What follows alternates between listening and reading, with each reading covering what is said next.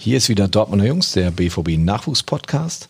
Und heute begrüßen wir einen Gast, und zwar Holger Plexnis, D-Jugendtrainer beim BSV Fortuna Dortmund, einem kleinen Verein im Kreuzviertel, dessen erste Mannschaft nicht in der Bundesliga, sondern im, in der Kreisliga B spielt. Auch die höchstspielende Jugend ist die A-Jugend, die spielt in der Kreisliga A, alle weiteren Mannschaften in der Kreisliga B. Außerdem ist zu Gast unser D-Jugendtrainer Andreas Bohner, wir werden aber Andi sagen die ganze Zeit. Andreas trainiert die U12 derzeit, also den Jungjahrgang der D-Jugend hier beim BVB. Ja, und wir wollen in dieser Folge des Podcasts uns mal austauschen, was sind eigentlich die Unterschiede oder was sind sogar die Gemeinsamkeiten zwischen einem Kreisligisten und einem Bundesligisten. Dann, boom, deutscher Meister. Wir wollen hier Spieler für die Champions League entwickeln, für den Profibereich. Das war das Beste, was mir so mal passiert ist. Das ist so überragend, das ist so geil hier. Einfach wow. Herzlich willkommen, Holger. Herzlich willkommen, Andi. Danke. Danke für die Einladung.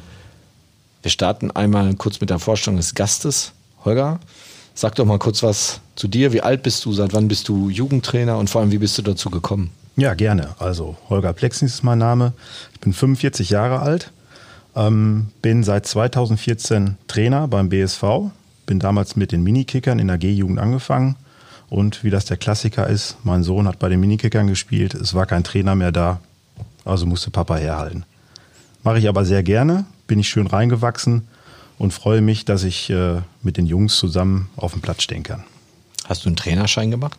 Ich habe keinen Trainerschein gemacht. Ähm, das schwebt zwar bei mir noch im Hinterkopf, mal einen zu machen, aber ähm, die Zeit ist natürlich schon sehr aufwendig ähm, mit den Kleinen ähm, zu verbringen, auch die Planung und die Durchführung der Spiele, sodass der Trainerschein immer bei der Zeitplanung bei mir hinten rüberfällt. Andi, auch du hast mal bei einem kleineren Verein in Dortmund angefangen. Erzähl mal ein bisschen was zu dir.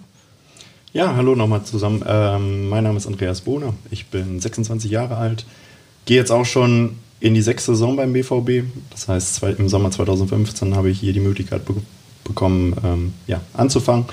Seitdem habe ich in unterschiedlichen Tätigkeiten hier schon gearbeitet, habe angefangen als U9 Co-Trainer, ähm, bis hin hoch zur U16 als Co-Trainer gearbeitet und gehe in der kommenden Spielzeit ja in meine dritte Cheftrainer-Saison. Ähm, das heißt, ich habe vorher schon zwei Jahre im U12, U13-Bereich gearbeitet und übernehme jetzt meinen zweiten Jahrgang in unserer D-Jugend. Wie bist du dazu gekommen, Jugendtrainer zu werden?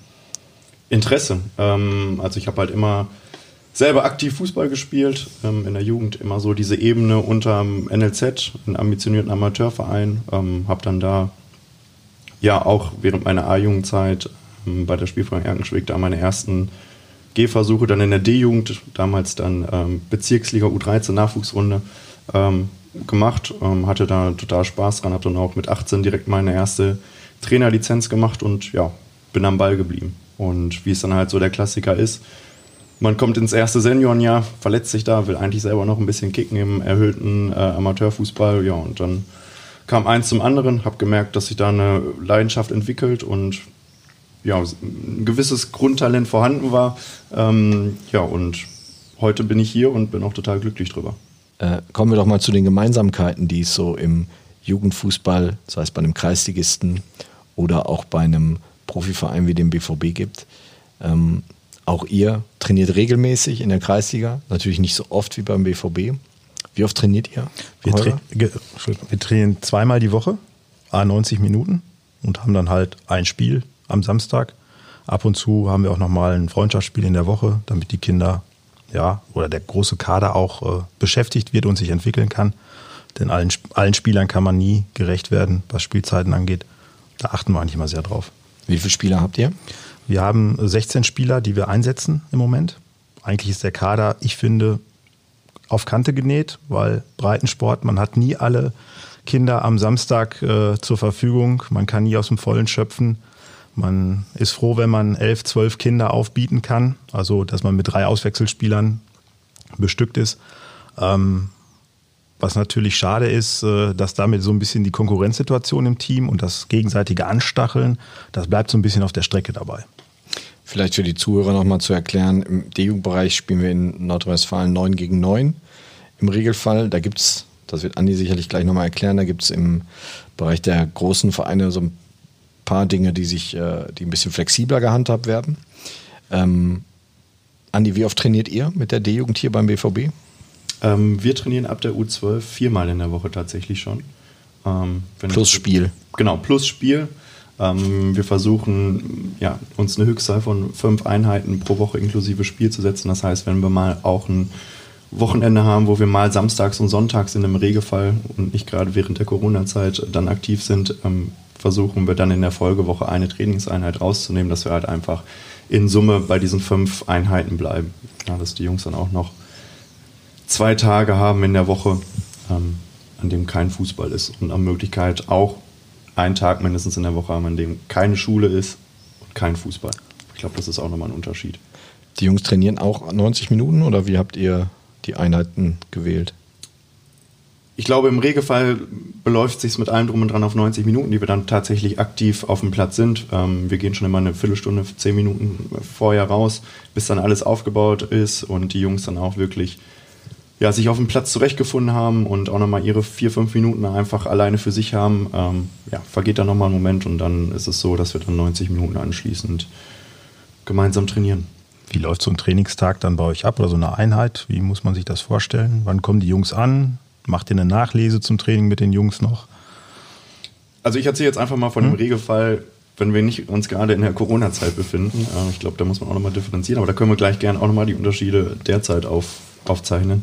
Ähm, es ist bei uns so, dass ab U12 die Jungs die Möglichkeit haben, im Fahrdienst anzureisen. Das heißt, wir sind jetzt nicht nur ähm, mit Jungs im Kader bestückt, die direkt aus Dortmund kommen oder aus der unmittelbaren Umgebung, das heißt so irgendwie im Fahraufwand von 15, 20 Minuten, sondern wir haben auch ab dem Jahrgang auch Spieler, die ja mal eine halbe, dreiviertel Stunde ähm, aus der Region kommen. Und da haben die Jungs dann auch die Möglichkeit, gerade bei dem Fahraufwand zur Entlastung der Eltern, ähm, mit dem Fahrdienst anzureisen.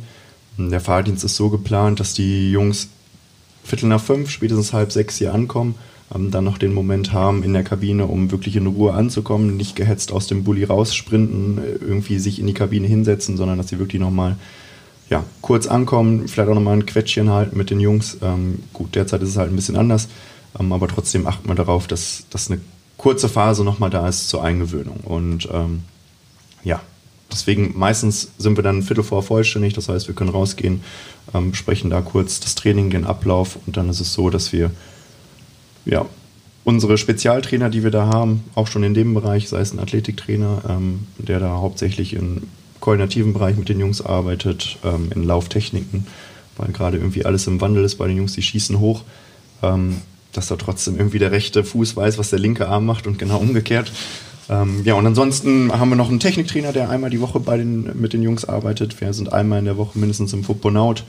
Und zusätzlich sind wir halt und das ist, glaube ich, auch ein, ein, großes Glück und auch schon sicherlich ein großer Unterschied zwischen unseren beiden Tätigkeiten auch, ähm, dass wir halt auch zu zweit täglich beim Training sind. Ja, dass wir wirklich ähm, die Gruppen relativ klein halten können. Wir haben dann noch einen Torwarttrainer tatsächlich auch noch, der sich auch um die Torhüter kümmert, zweimal in der Woche, ähm, sodass wir dann halt eigentlich in der Regel die erste halbe, wenn nicht sogar die erste Stunde des Trainings in zwei Gruppen arbeiten. Halt wirklich nochmal ein ein besseres Verhältnis zu haben, ein, ein, intensiveres Verhältnis haben, dass wir irgendwie im Betreuungsverhältnis 6 zu 1, 7 zu 1 arbeiten können. Ähm, ja, und dann anschließend vermischen wir das meistens, werden dann nochmal zur großen Gruppe. Aber so ist es eigentlich der Regelfall. Ja, das ist unser, genau unser Knackpunkt, sage ich mal. Wir sind zwar auch zu zweit und bei der zweiten Trainingseinheit jetzt mittlerweile auch zu dritt. Aber ähm, wir stellen doch fest, je größer die Gruppe, desto, naja, uneffektiver wird das Training.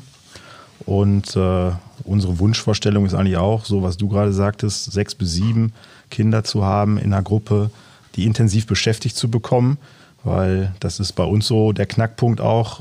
Ähm, wenn die Kinder nicht gerade beschäftigt sind, äh, dann geht ganz schnell die Aufmerksamkeit flöten. Und so diese Selbstdisziplin, ich sag mal, sich auf die Übung zu konzentrieren, die ist ganz schnell hinüber. Und ähm, ja, deswegen arbeiten wir auch in der Regel, ich sag mal, mit zweieinhalb Leuten. Ja. Da kann ich unsere Jungs aber genauso mit reinnehmen. Am Ende sind es auch Kinder. Äh, also da kann es ja auch, passiert es bei uns genauso, dass da die Aufmerksamkeit flöten geht, dass wenn sie von der Schule kommen, einen langen Tag hatten. Also all diese Sachen ähm, nehmen wir da mit rein und ähm, da ist es bei uns, denke ich, nicht anders ähm, als, als dann bei euch, ähm, dass da die Jungs zwischendurch auch mal gedanklich weg sind. Ja, aber dann ist es dann halt in dem Moment mal so, dann nehmen die sich mal drei, vier Minuten raus, aber dann ist es schon so, dass wir dann versuchen, die Jungs wieder reinzuholen. Wie holt ihr die dann rein? Ähm, wie schafft ihr das? Ähm, also generell ist es so, dass in der Trainingsgestaltung innen drin sehr viel von den Jungs entwickelt werden soll. Also ich versuche es von unserer Seite oder generell von meiner Seite so einfach wie möglich zu halten. Ich glaube, das ist gerade dann in der Altersklasse ähm, noch am einfachsten für die Jungs zu verstehen, sie nicht zu überfrachten mit unendlich vielen Regeln, ähm, bis man dann zum Punkt kommt, sondern versuchen das erstmal am Anfang offen zu halten und klar, mal vielleicht die ein oder andere ähm, Regel reinbringen, aber es übersteigt eigentlich nie die Anzahl von zwei Regeln ähm, und dann durchfragen. Also in was für einer Übungsform bewegen wir uns? Ist es eine Spielform? Ist es eine Übungsform? Ist der Raum groß? Ist der Raum klein? All solche Sachen, damit die Jungs wirklich zum Denken angeregt werden, damit sie sich orientieren, damit sie sich ja, mal rechts und links umschauen, was stehen da überhaupt? Stehen da Hütchen, stehen da keine Hütchen, liegen da Plättchen, ähm, wo befinde ich mich überhaupt gerade auf dem Platz? All solche Sachen, dass man halt ja, die Jungs wirklich abholt und nicht alles auf die einprasseln lässt und alles nur von unserer Seite drauf gibt, sondern versuchen die Jungs da gedanklich abzuholen. Klar gibt es dann natürlich auch in so einer 7er, 8er Gruppe immer die zwei, drei gleichen Jungs, die sich jedes Mal melden, weil sie einfach gedanklich dabei sind. Aber es gibt genauso gut die zwei, drei Jungs, die sich nicht immer äh, melden und sagen, ähm, was gerade Sache ist. Und die holen wir dann einfach ab, die sprechen wir dann auch einfach mal an. Ähm, das ist dann so. Ähm, das mag vielleicht für den einen oder anderen Spieler in der ersten Situation, wenn das mal passiert, unangenehm sein. Das weiß ich. Wäre mir wahrscheinlich genauso als Spieler gewesen, oh, oh Mist, jetzt spricht mich mein äh, Trainer an und ich habe gar nicht aufgepasst. Aber beim nächsten Mal, wenn wir wieder zusammenkommen und vielleicht die nächste Frage stellen, ähm, dann merke ich schon, sind die Jungs auf jeden Fall aufmerksamer dabei. Ich habe ihre Augen ähm, im Blick, sehe, wo sie gerade vielleicht gedanklich abschwenken oder nicht, oder sind sie dabei und ähm, ja, dadurch kriegen wir es ganz gut gesteuert. Ich sehe auch eine Gemeinsamkeit, die ich durchaus unterschreiben kann. Ähm, das kenne ich bei uns vom Platz auch. Genauso, was du beschrieben hast mit, äh, es gibt Kinder, die aufmerksam sind, mit ja. denen man auch Übungen direkt vormachen kann. Ähm, genauso gibt es Kinder, die halt äh, die Konzentration halt einfach nicht haben. Ähm, Frage vielleicht, die sich da anschließt. Ähm, wissen die Kinder im Vorfeld, was auf sie zukommt im Training? Also vor jeder Trainingseinheit? wir skizzieren das grob. Also wir haben generell eh über mehrere Wochen hinweg ein Hauptthema, mit dem wir uns beschäftigen. Ähm, und die wir dann ja, über drei, vier Wochen hinweg ähm, abarbeiten. Ähm, und dann ist es so, dass wir aber vor dem Training, bevor wir in die erste Übung reingehen, kurz skizzieren, wie sieht das Training heute aus. Ähm, Gruppe A ist bei Trainer A, Gruppe B ist bei Trainer B. Dann wechseln wir meistens, ähm, sodass jeder jede eine, äh, Übung mal gemacht hat und jeder Trainer auch jeden Spieler dann hatte in dem Moment. Und ähm, ja, deswegen geben wir so einen groben Ablauf über das Training vorher bekannt, aber es ist jetzt nicht so, dass wir alles schon aufgezeichnet, also klar, für uns in der Trainingsplanung zeichnen wir das Training natürlich auf, aber es ist jetzt nicht so, dass wir ähm, unsere Skizze dann den Jungs ähm, darlegen und sagen, in dem Moment machen wir das und das, sondern nur der grobe Plan ist bekannt und ähm, ja, das hilft aber auch, um den Jungs dann so eine Idee davon zu geben. Ich glaube, weil am Ende die Jungs eh immer kicken wollen, spart man sich so eh schon mal die Frage, machen wir heute ein Abschlussspiel oder oder. Und ich glaube, das ist gerade ja sowieso in unserer Altersklasse eh noch ein wichtiger Faktor, irgendwo das freie Spiel beizubehalten. Da kann, kann man sich noch eine Menge überlegen in irgendwelchen Trainingsformen, Spielformen. Am Ende wollen die Jungs kicken und ähm, das versuche ich generell halt in der Trainingsplanung mit reinfließen zu lassen, dass wir immer eigentlich, ich sag mal, zu 90 von 90 Prozent in jedem Training hinten raus noch ein Abschlussspiel machen.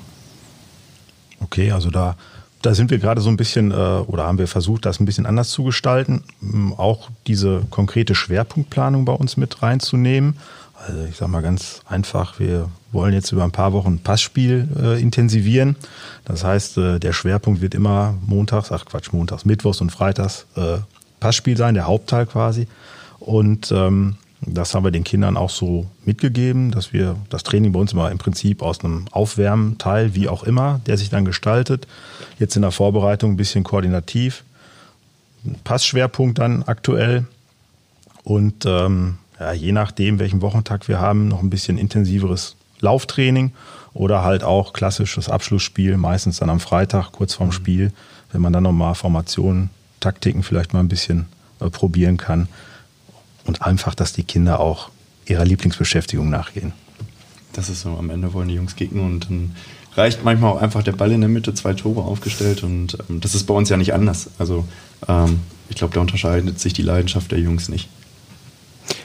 Ich frage mal kurz äh, dazwischen, Ist es denn so, wenn ein, wenn ein Junge plötzlich, ich sag's mal, an Anführungsstrichen plötzlich für den BVB spielt, was ja gerade in dem Alter ja häufig auch noch der Lieblingsverein ist, weil die Jungs ja hier aus der, entweder aus der Stadt oder der näheren Umgebung kommen, ähm, machen die sich automatisch auch ein bisschen mehr Druck als jemand, der logischerweise jetzt in der Kreisliga Fußball spielt, weil er das BVB-Trikot trägt seines Vereins und unbedingt gewinnen möchte?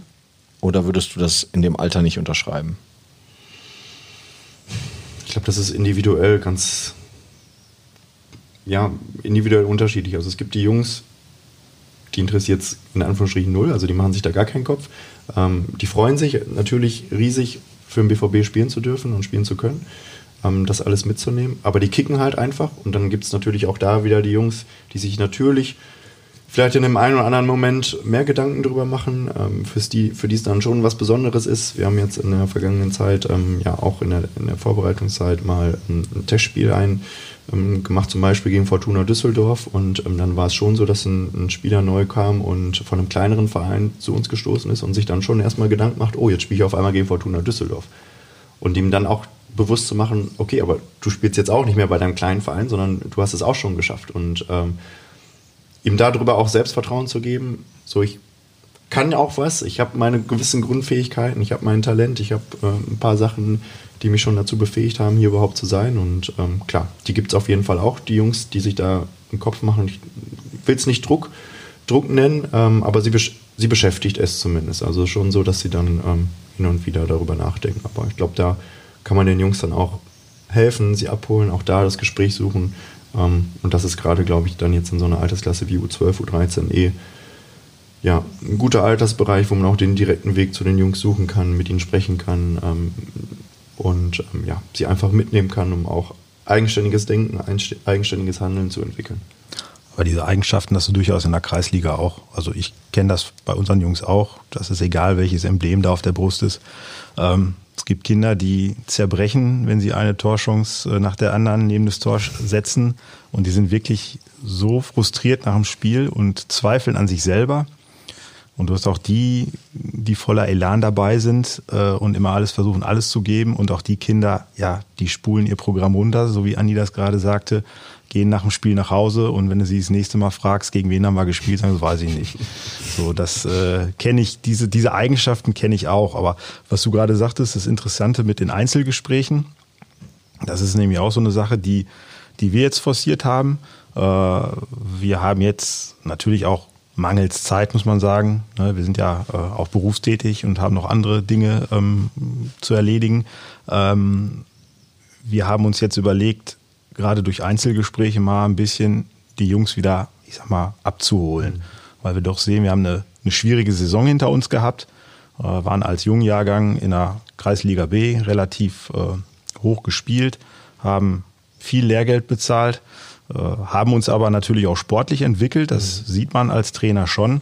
Aber für die Jungs zählt ja nur das Ergebnis. Wenn, wenn, du da mit ein oder zwei Toren verlierst, äh, und sagst, das gut gespielt, das interessiert die Kinder erstmal nicht. Mhm. Und deswegen versuchen wir gerade so über Einzelgespräche jetzt, ich, na, Problemfälle ist vielleicht ein bisschen hart gegriffen, aber den Kindern, wo wir sehen, naja, da mangelt es ganz groß am Selbstvertrauen gerade, die mal wieder so ein bisschen zu, zu packen, zu kriegen, dass die, ja, dass die auch wieder Spaß kriegen am Fußball einfach. Ne? Ja, ich glaube, das ist, das ist der Hauptfaktor. Also am Ende kicken die Jungs, weil es Bock macht. Also weil es deren Leidenschaft ist, weil sie dafür brennen. Und ich glaube, da ist es wirklich komplett egal, auf welchem Spielniveau man das Ganze betreibt. Ich glaube, das ist das, das Wichtigste, dass der Spieler zum Training kommt mit einem Lächeln im Gesicht. Das ist vielleicht nicht immer der Fall, weil er vielleicht auch mal einen blöden Tag in der Schule hatte, weil es vielleicht auch mal irgendwie Ärger mal zu Hause gab, weil er irgendeinen Unsinn verbrochen hat. Äh, das kann es alles geben, aber ich glaube, spätestens nach dem Training sollte dann das Lächeln auf, im, im Gesicht zu sehen sein. Ähm, auch das vielleicht, nicht bei jedem Spieler jedes Training, aber ich glaube, das ist am Ende der entscheidende Punkt, ähm, das Ganze auch ja, mit der nötigen Leidenschaft zu leben und ähm, den Jungs auch zu vermitteln, dass es am Ende deren Hobby ist und ganz egal auf welchem Niveau man das dann in dem Moment macht. Wie oft sprecht ihr mit den Kindern oder führt ihr Einzelgespräche? Führt ihr auch Eltern-Kind-Gespräche? Ähm, ja, also Einzel Einzelgespräche klingt jetzt, glaube ich, viel zu hoch gegriffen ja. für, für das, wie wir damit umgehen. Also das sind jetzt nicht irgendwie, wir sitzen im geschlossenen Raum und äh, man sitzt sich streng gegenüber, sondern das ist dann mal der Weg auf den Platz, das ist dann mal ähm, in dem Moment, wo umgebaut wird, dass man sich einfach den Jungen dann nochmal kurz schnappt und ähm, kurz quatscht. Das sind dann vielleicht auch mal einfach Dialoge, die mal 30 Sekunden, mal anderthalb Minuten, mal zwei Minuten dauern und dann ist das eigentlich schon gegessen und ähm, der Junge hat trotzdem das Gefühl, ah, okay, da gibt es jemanden, ähm, der sieht das oder ähm, der bemerkt das oder der nimmt mich überhaupt wahr. Ich glaube, da gibt es ja auch nochmal ganz unterschiedliche Jungs, denen das auch nochmal wichtiger ist als vielleicht dem anderen, ähm, dass man da nochmal ein Einzelgespräch in Anführungsstrichen führt.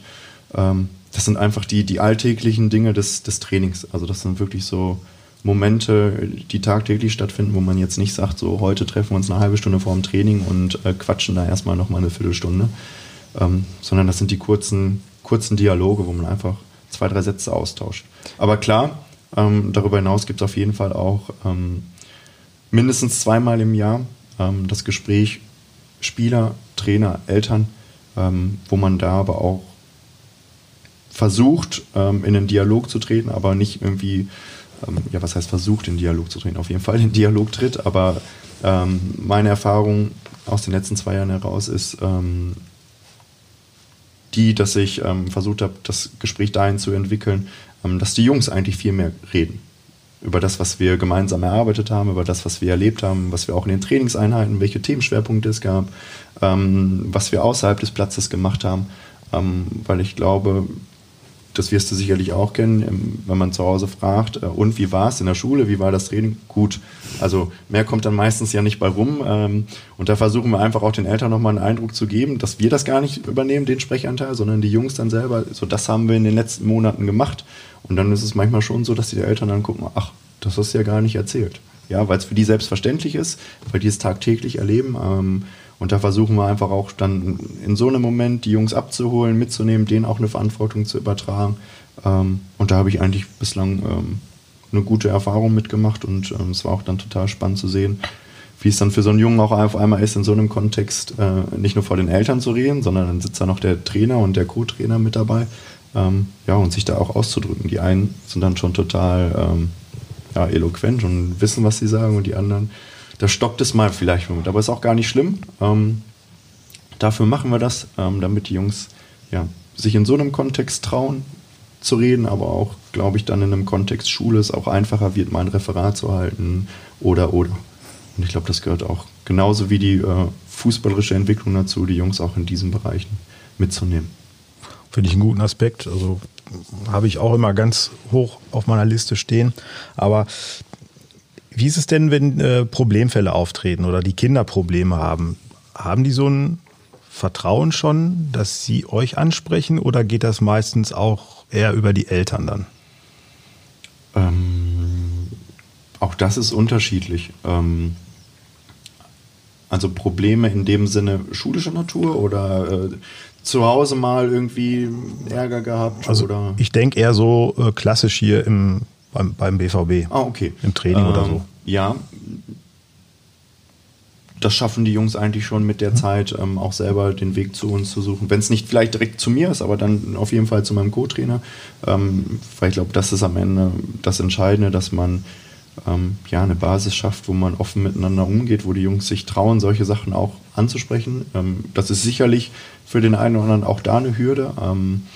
Aber da geht es dann, glaube ich, auch darum, wie tritt man dem Jungen gegenüber und wie ernst nimmt man das. Ähm, ich glaube, wenn, wenn die Jungs dann merken, okay, ich werde hier wahrgenommen, ich finde ein Ohr, ähm, klar, ähm, dann, dann, dann traut sich der Spieler das auch vielleicht eher, als, als wenn man dann direkt abgewiesen wird. Ähm, aber das kann natürlich auch mal vorkommen, dass äh, in einem Elterngespräch ähm, sowas auch mal aufgeführt wird. Aber das ist eigentlich eher die Seltenheit, muss ich sagen. Macht ihr auch äh, Dinge außerhalb äh, des Fußballs, also so klassische Teamworks, Teambuilding-Geschichten. Äh, also ich sag mal, ich habe ich hab gerade die Idee im Kopf, äh, seit ein paar Wochen mit meinen Kindern mal so ein, so ein, so ein Teamnachmittag zu machen, irgendwie idealerweise nach so einem Samstagmorgenspiel, mhm. mit denen mal äh, zusammenzukommen, dass die sich mal in Kleingruppen irgendwie beschäftigen mit Regeln erarbeiten, solchen Dingen, Verhaltensweisen auf dem Platz oder auch mal sich Spielsituationen überlegen sollen. Ähm, einfach, dass die so ein bisschen zusammenwachsen, weil das, das kommt natürlich bei uns zeitmäßig immer zu kurz, Fall, dieser Aspekt. Das, das glaube ich, ja. Aber ähm, ja, normalerweise schon. Also auch wenn wir da in einem normalen, in einer normalen Zeit sind, Ähm, definitiv, ähm, gerade dann Anfang U12, wenn wir die Jungs übernehmen, dann ähm, war es aus der Vergangenheit auch so, dass wir zu Beginn der Saison eigentlich ein Trainingslager planen, wo die Jungs sich auch kennenlernen, weil ein neuer Trainer kommt. Also bei uns so, dass die Jungs, ähm, die dann schon im Grundlagenbereich bei uns waren, von der U9 bis zur U11 über drei Jahre hinweg, ähm, den gleichen Trainer hatten, ihren ersten Trainer dann beim BVB und zu U12 ähm, kommt auf einmal ein neuer Trainer und ähm, dann kommt vielleicht auch noch der ein oder andere Spieler hinzu. Und ähm, das haben wir eigentlich dann in der Vergangenheit so genutzt, dass man das quasi mehr oder weniger als Kennenlernpfad nutzt, ähm, um Berührungsängste zu nehmen und auch ähm, ja, sich einfach gegenseitig kennenlernt. Wenn man dann drei, vier Tage weg ist, kann man sich nicht aus dem Weg gehen. Man ist dann 24 Stunden irgendwie aufeinander, ähm, man ist vielleicht im gleichen Zimmer untergebracht, ähm, im Fünfer, im Sechserzimmer und ähm, ja, da geht man sich vielleicht auch mal nach einer Zeit auf den Keks, aber das gehört auch genauso zu einer Kennenlernphase dazu. Und ähm, ja, das versuchen wir schon. Ähm, haben dann auch ähm, ja, schon mal mit meiner letzten Mannschaft auch gemeinsam ähm, ja, gezeltet, haben eine Nachtwanderung gemacht, haben Lagerfeuer gemacht. Ähm, das dann alles mit unserem pädagogischen Leiter, ähm, Matthias Röben, ja, der da tolle Ideen hat, der da ja, total enthusiastisch ist, solche Sachen gemeinsam zu entwickeln und ähm, ja, das auch gerne mitmacht, ähm, weil da, glaube ich, nochmal ganz andere Ideen entstehen, ähm, wenn man da jemanden zu Rate ziehen kann. Wir waren aber auch genauso schon, ähm, ja, auch mit den Jungs mal auf dem Bauernhof, äh, haben da auch äh, dann über dem Lagerfeuer äh, was gekocht und äh, ja, da war es dann auch so, dann haben die Jung der ein oder andere Spieler auch ja, zum ersten Mal ein Schwein gesehen. Ne? Also das, das ist dann wir belächeln es und es ist vielleicht auch ein Stück weit traurig, aber es ist auch genauso, ähm, ja, dann für die Jungs eine Erfahrung und sowas, sowas schweißt dann zusammen und da versuchen wir schon in regelmäßigen Abständen solche Sachen zu unternehmen, mal einen FIFA-Nachmittag oder oder. Ähm, das haben wir zum Beispiel auch während der Corona-Zeit gemacht, haben da online äh, äh ein FIFA-Turnier gespielt, einfach, dass man weiterhin Kontakt zu den Jungs hat, äh, dass die Jungs untereinander Kontakt haben, ähm, weil am Ende sind das, ja, die sehen sich viermal die Woche, fünfmal die Woche und ähm, dann werden, glaube ich, nicht nur aus Mitspieler, also sind es nicht nur Mitspieler, sondern im besten Fall auch Freunde. Nicht jeder mit jedem, das kennt man ja auch, ähm, aber trotzdem, wenn sich da zwei, drei finden, ähm, glaube ich, ist das schon eine tolle Geschichte. Aber daraus ähm, ja, stellt sich mir auch die Frage, wie, wie sieht das bei euch aus? Also, dass ihr, ihr trefft euch dreimal in der Woche und ähm, ja, ich kann mir da einfach vorstellen, dass dass es dann schon schwieriger ist, gerade in den Phasen, wo es vielleicht mal, wo die Zeit da wäre, in den Ferien, sicherlich der eine oder andere dann auch weg ist, wo man vielleicht mal sowas planen könnte. Ähm, habt ihr da schon Ansatzpunkte? Seid ihr da auch dann in Planung? Also Ferien ist mal äh, eine ähm, schwierige Zeit oder eine spezielle Zeit. Also außerhalb von Corona bin ich dann ganz froh, wenn Ferien sind, ehrlich gesagt, dass ich auch mal ähm, Abstand habe. Ähm, wir haben es in diesem Jahr aufgrund Corona so gemacht, dass wir versucht haben, in den Ferien Training anzubieten. Aber es ist einfach so, dass viele Kinder halt äh, total durchmischt äh, in Urlaub sind, dass wir eine sehr kleine Gruppe waren. Glücklicherweise dann mit der U12 bei uns, äh, ich sag mal, uns zusammentun können, konnten und somit eine trainierbare Gruppe waren. Letztlich war es aber auch nur so, Ball raus, 90 Minuten spielen, vielleicht vorher ein bisschen aufs Tor schießen, dass die Kinder halt das Gefühl für den Ball nicht verlieren. Aber in der Regel äh, sind die Ferien halt Ferien. Das äh, sind, ist auch für die Kinder größtenteils so, ähm, dass die da halt auch äh, dann eher runterfahren und lieber ins Freibad gehen oder sich mit Kumpels treffen. Das ist auch in Ordnung wir versuchen dann immer so zum Ende der Ferien den Betrieb wieder aufzunehmen. Also ich bin meistens in der letzten Ferienwoche ähm, dann aus dem Urlaub zurück, dass man dann locker anfängt, idealerweise die ersten Spiele auch äh, vereinbart, dass man dann so mit drei, vier, fünf Vorbereitungsspielen auch in die Saison starten kann. Das heißt also, um auf deine Frage zurückzukommen, diese, diese Events, nenne ich es mal, Teambuilding, solche äh, besonderen Sachen, die würden halt auch während der Saison halt stattfinden müssen oder stattfinden sollen. Jetzt ist es bei uns aber auch so, äh, viele Kinder kommen da bei uns aus dem Viertel. Das heißt, es sind gewachsene Freundschaften, okay. äh, wo punktuell mal Kinder zukommen. Ähm, unsere Kinder sind auch quer äh, auf den Dortmunder Schulen verteilt. Das heißt, da ist immer so ein kleines Einzugsgebiet da, aber vom Grunde ist es so, äh, der eine kannte den anderen, der hat dann wieder zwei Freunde mitgebracht und so ist die Gruppe halt gewachsen. Also von den Jungs, die mit mir vor sechs Jahren angefangen haben, da sind bestimmt noch 50 bis 60 Prozent jetzt noch da. Ah, okay. Ja. Wo wir halt im Moment so ein bisschen mitkämpfen, äh, äh, vorpubertäre Phase.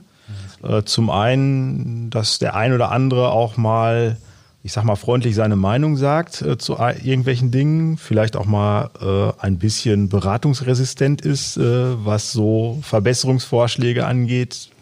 Beim Schießen fällt mir gerade so ein, den Körper nicht nach hinten zu nehmen, Tempo, Tempo nicht rauszunehmen. Ähm, aber auch sicherlich die Jungs, die so ein bisschen in der zweiten Reihe sind, dass die die Lust nicht verlieren. Mhm. Ja, gerade jetzt, wenn wir dann nächstes Jahr in den C-Jugendbereich gehen, auf äh, Elva fällt und der Kader dann auch entsprechend sein muss, äh, da sind wir im Moment so ein bisschen am Scheideweg, dass wir versuchen, nicht zu viele Kinder zu verlieren. Ja, ich glaube, jetzt kommen auch einfach dann in dem Altersbereich nochmal andere Interessen. Ähm, der eine oder andere kapselt sich vielleicht auch zu Hause ab. Ähm, da kann ich mir schon vorstellen, dass es dann auch die Schwierigkeit ist, überhaupt diese Mannschaftsstärke beisammen zu halten, weil dann der eine vielleicht lieber am PC sitzt und zockt oder an der Playstation sitzt und zockt oder ganz andere Interessen entstehen und der Fußball sowieso zur Nebensache wird. Ja, das ist, äh, das ist leider so. Also, wie gesagt, gerade gerade bei den Kindern, die vielleicht nicht so viele Spielanteile haben. Deswegen ist es uns auch immer wichtig, viele Spiele neben der Saison auch zu vereinbaren äh, um diese Kinder halt auch zu binden, das Interesse von denen nicht zu verlieren und einfach die bei Laune zu halten. Ne? Ihr spielt dann im U13-Bereich zweimal 30 Minuten. Ja. Korrekt, ja. ja. Spielt ihr Autos noch zweimal 30? Ich spiele zweimal 35. Okay. Ähm, habt ihr denn die Möglichkeit, alle Spieler pro Spieltag einzusetzen oder gibt es da in der U13 auch schon äh, eine limitierte Anzahl an, an Wechseln? Wir dürfen 15 Kinder mitnehmen zum Spiel. Jetzt Jetzt? durch Corona. Aber unabhängig von. Nee, unabhängig von Corona. 15 Spieler. 15 Spieler. Das heißt, ihr habt sechs Wechsel und sechs mehr dürfen Wechsel, nicht spielen. Mehr dürfen nicht spielen. Das heißt, okay. wir können dann fliegen wechseln. Ne? Ja, okay, aber das geht. Okay. Aber 15 Spieler ist mir persönlich zu viel. Okay. Wechselspieler. Also ich äh, habe das schon alles mitgemacht, früher von den Kader voll zu packen. Ja. Und dann äh, ertappe ich mich aber doch, dass dann ein, zwei Kinder auf der Strecke bleiben, dass man fünf Minuten vor Spielende plötzlich denkt, ach Mensch, mhm. jetzt hast du ja noch zwei, die nicht gespielt haben, musst denen auch Spielanteile geben oder willst du denen geben? Und äh, ich habe für mich so eine ideale Kadergröße von, von ja, 12 plus Ersatztorwart. Okay. Wenn da. Ja. Und die anderen, die kriegen dann in Anführungsstrichen kompensierte Spielzeit durch Testspiele, Freundschaftsspiele. Ja, oder wir rotieren halt, äh, okay. wenn denn möglich, sagte ich ja eben, ja. Ne, du hast eh nicht immer alle Kinder zur Verfügung, ähm, dass die dann halt sich, wenn es geht, auch im Training anbieten können. Mhm. Du hast natürlich jetzt äh, ein anderes Niveau im Kader. Du hast ja, äh, wie, viel, wie viele Kinder hast du jetzt, Andreas? Äh, wir haben derzeit 16. 16 Kinder. Die ja, ich sag's jetzt mal vereinfacht, äh, die ja alle auf einem recht guten halbwegs gleichem Level sind. Das ist ja bei einem Kreisligisten häufig anders. Da hast du eben auch noch, ja, in der E-Jugend hat man immer gesagt, das sind dann noch die Kinder, die immer noch die Blümchen pflücken auf dem Platz. Ähm, würdest du denn als Trainer trotzdem sagen, die spielen trotzdem alle? Oder ist es für dich, Andreas? das ist natürlich total schwer, ne? Du, äh, du hast es ja wahrscheinlich auch nie so gehabt in, deinem, in deiner Trainerlaufbahn, dass du so ähm, also ich will jetzt nicht von Leistungsgefälle reden, auch wenn das, ja, es trifft es am ehesten, aber das wird den Kindern ja auch nicht gerecht. Das sind Kinder, die gerne Fußball spielen möchten und die einen können es besser als die anderen. Würdest du trotzdem auch im D-Jugendbereich immer noch sagen, es spielt jeder so, so viel wie es geht? Auf unserem Niveau jetzt oder Auf generell? eurem ist keine Frage. Ja, okay, wollte ich gerade sagen. ähm, es ist eine schwierige, schwierige äh, Frage, weil ähm, ihr werdet die Entscheidung ja nicht treffen, ohne euch vorher Gedanken darüber gemacht zu haben, ähm, wieso ihr, ihr, die trefft. Also werdet ihr auch Gründe dafür haben. Und da, ähm, klar, ich habe jetzt gerade erstmal so für mich geguckt, oh, okay, ähm, Kader wird begrenzt und ähm, es können nicht alle Spieler spielen. Ähm, das ist dann natürlich so aus menschlicher Sicht dann schon in dem Moment hart, wenn man, glaube ich, auch einem Zwölfjährigen dann sagt, okay, du am Wochenende, du bist zwar eigentlich einsatzfähig, aber äh, guck ein Bundesligaspiel oder äh, ich würde mich freuen, wenn du trotzdem auf der Anlage bist, ähm, aber nicht mit Trikot. Ähm, das kann ich mir schon vorstellen, dass das auch für euch dann ähm, am Wochenende schon, schon hart ist, das überhaupt mitzuteilen. Wenn denn gesetzt im Fall alle Spieler sind auch einsatzfähig. Ähm, ich glaube schon, klar, am Ende, ähm, wenn du am Wochenende äh, das Spiel hast, stehst du ja wahrscheinlich auch am Rand, um das Spiel zu gewinnen. Deswegen ähm, wirst du ja wahrscheinlich auch diese Entscheidung treffen, aber grundsätzlich ist es schon dann eine harte Entscheidung, wenn man, glaube ich, so einem Spieler dann äh, mitteilen muss, ähm, dass der am Wochenende nicht zum Einsatz kommt. Und ähm, da muss ich ehrlich sagen, in, in der Haut möchte ich nicht stecken. Äh, das das stelle ich mir nicht einfach vor. Ich grätsch da nochmal direkt rein. Entschuldigung, Holger, du wirst nicht antworten können. äh, du hast gerade gesagt, äh, ihr steht am Rand, um das Spiel zu gewinnen. Das ist ja jetzt eine beliebte Diskussion, will ich es mal vorsichtig nennen. Findest du es in der D-Jugend wichtig zu gewinnen? Ist das das entscheidende Kriterium am Ende? Für mich nicht. Ähm, ich glaube, für die Jungs ist es schon auch wichtig, ähm, weil das ist das einzig Messbare, das kurzfristig Messbare auch für die Jungs. Ähm, natürlich, man kann mit den Jungs so viel darüber sprechen, wie man möchte, aber das ist nun mal so. Ähm, das werden wir auch nicht aus den Köpfen kriegen. Das soll auch gar nicht aus den Köpfen rausgehen, ähm, weil ich glaube, wenn sich zwei Mannschaften gegenüberstehen, ist ein Wettbewerb vorhanden und ähm, Tore werden gezählt und Gegentore werden ebenso gezählt.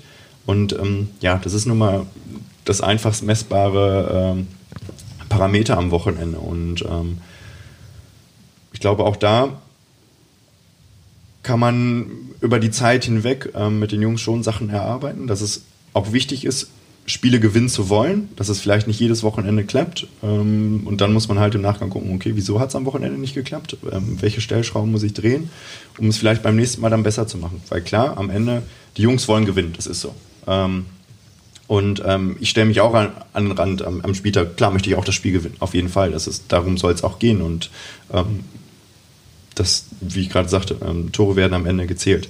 Ähm, aber ich glaube, der Umgang damit von unserer Position aus Trainersicht ist, glaube ich, da nochmal ja, sensibler zu gestalten, als es tatsächlich der Spieler tut. Ähm, weil am Ende für mich der größtmögliche messbare Parameter ist der, dass ich möglichst viele Spieler oder alle Spieler im besten Fall mitnehme in die U13 und im besten Fall auch alle Spieler mitgebe in die U15 und das ist, äh, Entschuldigung, mit in die U14 übergebe, wenn ich die Mannschaft dann dem nächsten Trainer in der U14 übergebe.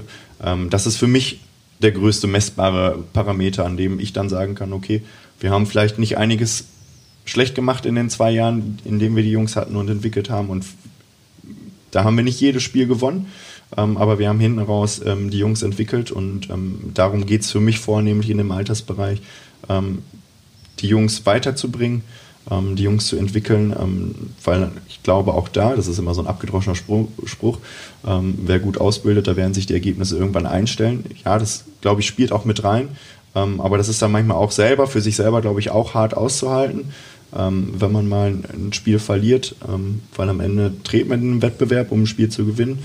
Ähm, aber da muss man sich selber, glaube ich, auch immer wieder bewusst machen, okay, ähm, das sind Kinder, ähm, die schmeißen alles rein und es gibt Tage, da klappt alles, es gibt Tage, da klappt nichts. Ähm, und dann muss man halt einfach gucken, dass man den Jungs ein gutes Rüstzeug mit an die Hand gibt im Training, technisch, um halt Spielsituation lösen zu können. Und ähm, gerade wir haben dann in unserem Betrieb, in diesem U12, U13 Nachwuchscup, die Möglichkeit, ähm, in den zwei Jahren viermal gegen das gleiche Team zu spielen und ähm, plus Testspiele und Turniere. Ähm, und ich glaube, da hat man dann halt den größten Gradmesser, wie entwickeln sich die Spiele, nicht nur vom Ergebnis, sondern ähm, auch von den Spielverläufen. Und ähm, ja, ich glaube, da ist es wichtig, auch das selber für sich auszuhalten ähm, dass man da auch manche Sachen einfach in Kauf nimmt, um den Spieler zu entwickeln. Weißt du, wie das in der Kreisliga abläuft, wie das äh, ja. in Dortmund im Kreis funktioniert? Dass es nochmal die Gruppeneinteilung nach der Winterpause gibt. Ja, vorher jetzt inzwischen. Vorher, vorher Herbst, inzwischen. Herbst, ja. Okay. Das heißt, ihr spielt eine Runde bis zu den Herbstferien genau, mit vier, fünf Spielen? Genau, sieben, siebener Runde, glaube ich, Sieben. haben wir jetzt. Siebener Runde mit äh, einem Spiel halt. Okay. Und dann werden die Gruppen eingeteilt. Ähm, halte ich für eine gute Lösung mittlerweile, weil wir haben letztes Jahr halt noch den Platz unserer Vorgängermannschaft geerbt. Die war stark. Mhm.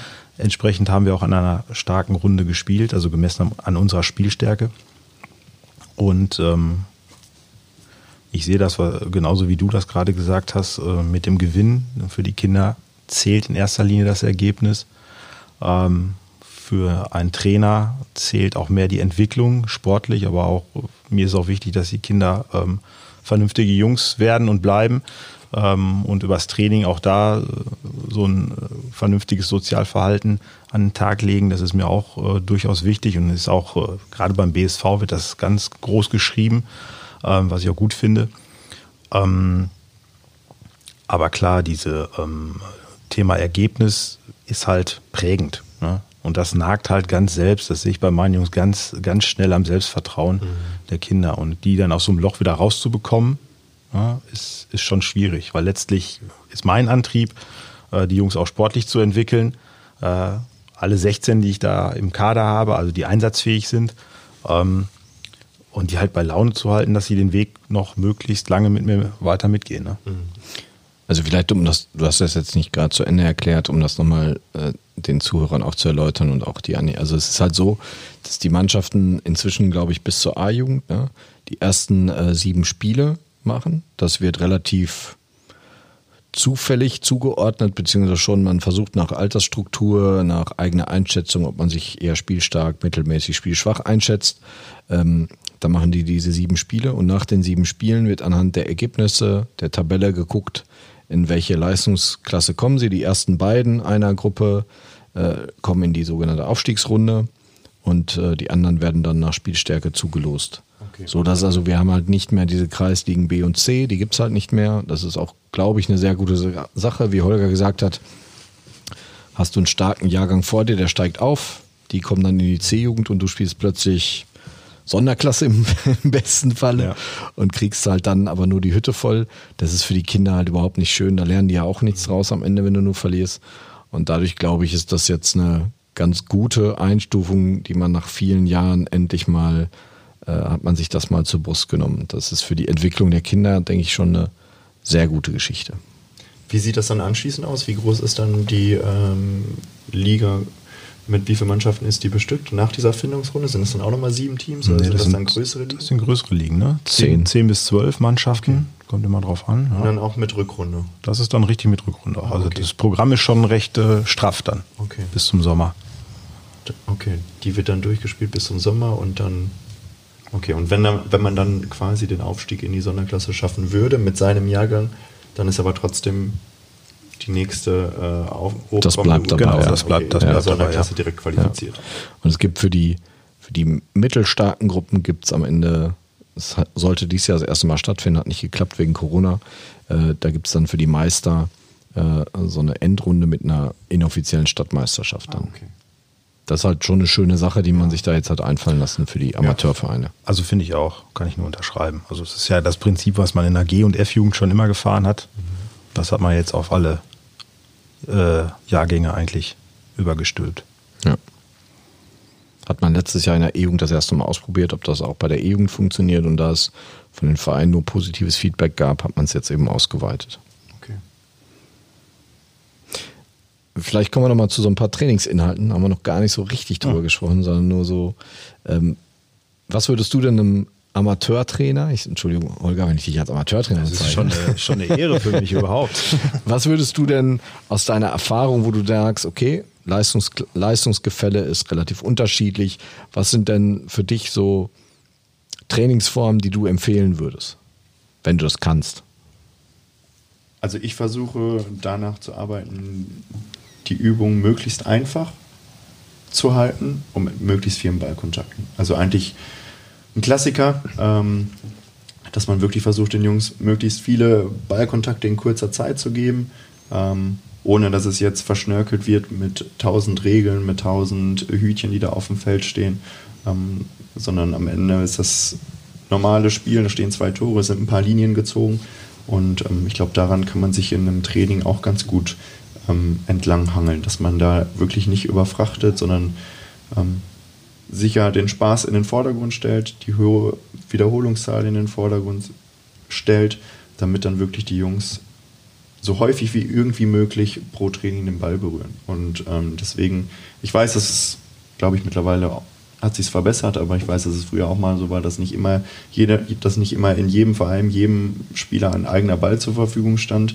oder steht. Ähm, das ist dann schon, schon heftig, ähm, wenn es die, die Möglichkeit gibt, dass jeder einen eigenen Ball hat, ähm, ich finde, dann, dann sollte der auch irgendwo genutzt werden und ähm, die Möglichkeit vorhanden sein, dass die Jungs auch wirklich ja, pro Spieler einen Ball haben. Und ähm, selbst wenn es dann nicht der Fall ist, dass vielleicht mal eine Mannschaft äh, 16 Spieler hat und nur 10 Bälle, ähm, ich glaube, da sollte man, kann ich nur den, den Wunsch äußern oder auch irgendwo ähm, den, den Tipp geben, da Übungsformen ähm, durchzuführen, wo die Jungs dann auch diese zehn Bälle effektiv wie irgendwie möglich nutzen.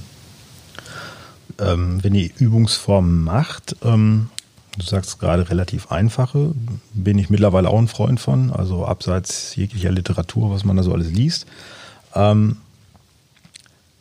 wie viel Variation macht ihr denn von diesen Übungsformen? Also habt ihr dann, keine Ahnung, immer so Steigerungsformen oder habt ihr wirklich ganz viele unterschiedliche Übungsformen pro Training dann?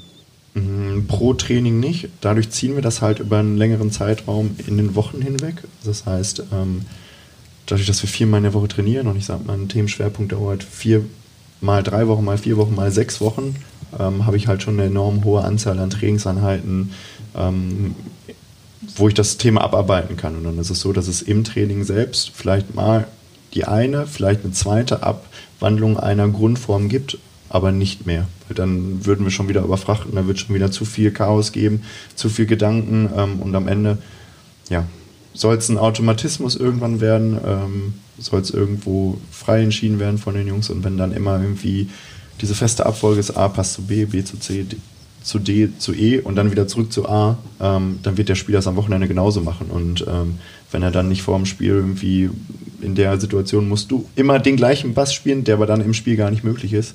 Ähm, ich glaube, dann sind, sind die Jungs nicht gut vorbereitet für so ein Wochenende.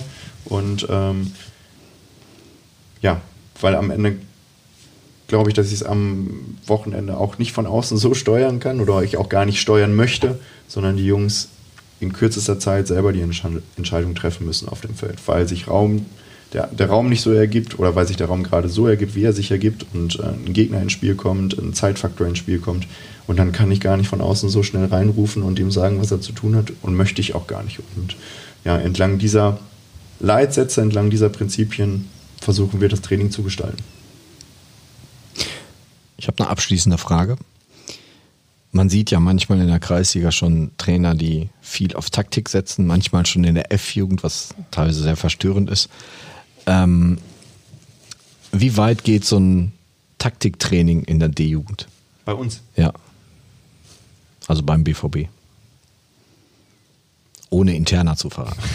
Wir wollen nicht die Taktik hier, was ähm, du mit der abkippenden Sechs und so den ja, Gegner jetzt hier Fall. alles eröffnest. Ähm, wir hangeln uns an Leitprinzipien ab. Also wir versuchen, ein Fußballspiel endet irgendwann immer im 1 gegen 1. Da kann ich noch so viele passen. Ähm, irgendwo auf dem Feld werde ich ein 1 gegen 1 haben und muss im 1 gegen 1 Duell diesen Gegenspieler überwinden. Und grundsätzlich ist das halt irgendwo die Sache, die, die im Zentrum steht und daran entlang hangeln wir uns sowohl offensiv als auch defensiv dran ab, wie verhalte ich mich? Wie verhalte ich mich in einem 1 gegen 1 offensiv? Also was ist mein Plan mit Ball? Wohin dribbel ich? Was ist mein starker Fuß, was bietet mein Gegenspieler mir an, in welchen Raum kann ich rein dribbeln, muss ich ihn vielleicht erst auf eine Seite manipulieren und mir die andere freiziehen. Und genauso ist es im 1 gegen 1 defensiv, also Rüstzeug mit an die Hand zu geben, was kann ich tun, wenn mir ein Gegenspieler entgegendribbelt, äh, wie stelle ich ihn, was mache ich? Ihn, stürze ich drauf, grätsche ich, ähm, Nee, im besten Fall nicht, sondern versucht den Ball zu gewinnen und nach Möglichkeit im Anschluss den Ball auch am Fuß zu haben. Und äh, ja, entlang dessen versuchen wir halt dann das Zahlenverhältnis zu vergrößern, uns darüber zu unterhalten, was mache ich in der 2 gegen 1 Situation, schon was komplett anderes. Wann spiele ich den Pass? Wie weit dribbel ich auf meinen Gegenspieler zu? Was macht der Spieler, der gerade nicht den Ball hat? Wie biete ich mich an? Wo biete ich mich an? Ähm, weil das sind auch alles wieder Szenen, die im Spiel zuhauf sich wiederfinden. Und ich glaube, damit kann der Spieler im U12, U13-Bereich viel mehr anfangen, ähm, als wenn man ihm sagt, So, wenn der Innenverteidiger den Ball hat, dann läufst du immer in diesem Winkel an, äh, weil dann gewinnen wir anschließend den Ball. Nee, die Spielsituation wird bestimmt beim nächsten Mal komplett anders sein und ähm, dann bin ich vielleicht mal in einem Spiel ähm, als Spieler in einer 2 gegen 1 Situation in Unterzahl. Das heißt, ich habe zwei Angreifer, die auf mich zulaufen. Wie verhalte ich mich dann? Und das kann ich nur lernen und wissen, wenn ich das vielleicht schon im Training das ein oder andere Mal erlebt habe. Und das wird dann im Spiel wahrscheinlich auch in der U12 immer noch nicht klappen, dass ich ihn dann hundertprozentig verteidige. Ähm, aber ich kann ihn darauf aufmerksam machen, du, pass auf, das haben wir schon mal gemacht und ähm, versuch's einfach so, erinnere dich dran, was haben wir im Training besprochen, wie wollen wir es machen, wie wollen wir es verteidigen. Und das sind einfach, in Anführungsstrichen, das ist unser Taktiktraining. Also Prinzipien ähm, herauszuarbeiten, welche Spielsituationen kommen am häufigsten vor. Eins gegen eins, zwei gegen eins, zwei gegen zwei. Ähm, aber das übersteigt in den seltensten Fällen ähm, ein 4 gegen 4 und das ist so das, worüber wir uns unterhalten. Alles andere ist dann für mich schon ein Bereich, ähm, der dann erst später, vielleicht irgendwo hin Ende U13 mal, wenn man dann bei uns, das hattest du ja anfangs schon gesagt, bei uns bei den NLZs ist es ein bisschen anders. Ähm, wir spielen im U12 Alter 9 gegen 9 im ersten Halbjahr, U13 9 gegen 9 und switchen dann schon aufs 11 gegen 11. Das heißt, das muss man sich auch nochmal vor Augen halten, die Jungs, die aus der U11 kommen, die haben 18 Monate Zeit, mhm. vom 7 gegen 7 hin zum 11 gegen 11 zu kommen. Und dann sind da nochmal äh, ja, zwei Monate in der U12-Saison eine Hallenzeit, wo man 4 plus 1 spielt. Dann sind da nochmal zwei Monate äh, Hallenzeit in der U13, wo man 4 plus 1 spielt. Und dann soll man auf einmal 11 gegen 11 spielen kommen, können. Und ähm, das ist natürlich eine Menge was da so in kurzer Zeit auf die Jungs einprasselt. Ähm, aber am Ende ändert sich das nicht im 11 gegen 11. Auch da werde ich 2 gegen 1 Situationen haben, auch da werde ich 1 gegen 1 Situationen haben. Und das versuchen wir den Jungs mit an die Hand zu geben, versuchen zu zeigen, egal in welcher Spielform ich mich befinde, das sind Sachen, die kommen immer vor. Und ähm, dieses Rüstzeug mit an die Hand zu geben, ähm, ja, das ist so das Ziel und das ist der Weg, den wir da verfolgen in den zwei Jahren, die ich die Jungs begleite. Super. Andreas oder Andi, vielen Dank für deine Zeit. Holger, auch sehr vielen Dank für deine Zeit. Ich hoffe, es hat euch als Zuhörer, wir haben euch hoffentlich gut informieren können. Ich hoffe, es hat euch gefallen. Rückfragen, Anregungen, Wünsche wie immer unter podcast.bvb.de. Wir danken, wünschen allen einen schönen Tag, einen schönen Abend.